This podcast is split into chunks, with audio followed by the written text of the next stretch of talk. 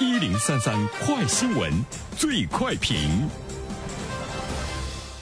焦点事件快速点评。全国政协委员、上海中医药大学副校长陈红专认为，在全国推进以破除以药补医机制为切入点和突破口的公立医院综合改革的进程当中，药品加成政策已经取消，但是药事服务费一直没有全面的落实。他认为，良好的药师服务工作对于提高医疗质量、保障患者用药安全和控制不合理医药费用增长至关重要。有关此事的评论，马上有请本台评论员袁生。你好，东方。这个呢是我们正在进行的全国两会中一位政协委员的建议哈。那么最终呢会不会实施，我们不得而知。但是我觉得它应该呢是未来的一种趋势，因为对药学服务收费呢是全世界范围中呢通行的一个做法。呃，它对我们中国的患者老百姓来说呢是比较陌生哈。药事服务的收费，无论是对于医院还是对于患者来说都有利啊。对于医院来说呢，我们注意到了，现在它的药品加成的政策呢已经是取消，医院已经不能从卖药中来获取利润了。那么我们会注意到它在其他方面的一个收费的增加，比如说。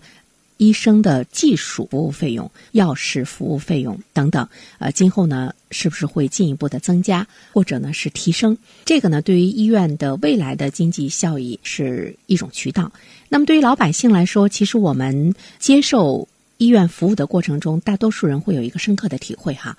到大医院去呢，我们会看到呢，人员呢是比较众多哈，在跟。医生在谈疾病的过程中，可能都是特别匆忙，想多问几句，包括他对你开的药怎么样去使用，他给你开的这个药是不是合适，呃，是不是呢超出了一定的规则？那么我在用药的这个过程中，呃，出现的一些什么样的问题，有没有呢更多的一种跟踪的这个服务？这些呢，恐怕现在呢都不可能去实施。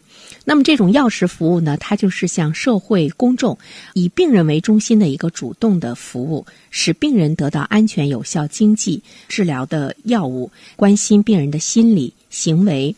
包括你的这样一种生活方式，因为这些呢都会影响到药物治疗，它是各种各样的一种社会的因素。所以呢，药食服务、药学服务也叫药学服务，它注重的呢是患者，而并不是呢药品。这个呢是我们要特别值得关注的。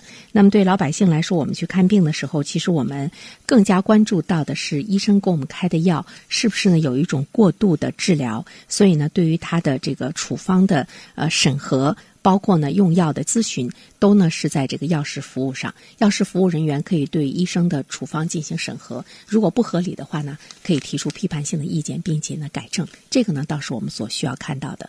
最不希望看到的是他们在呃穿一条裤子，那么共同再来伤害老百姓的话，恐怕就更可怕了。好了，东方，好的，感谢袁生。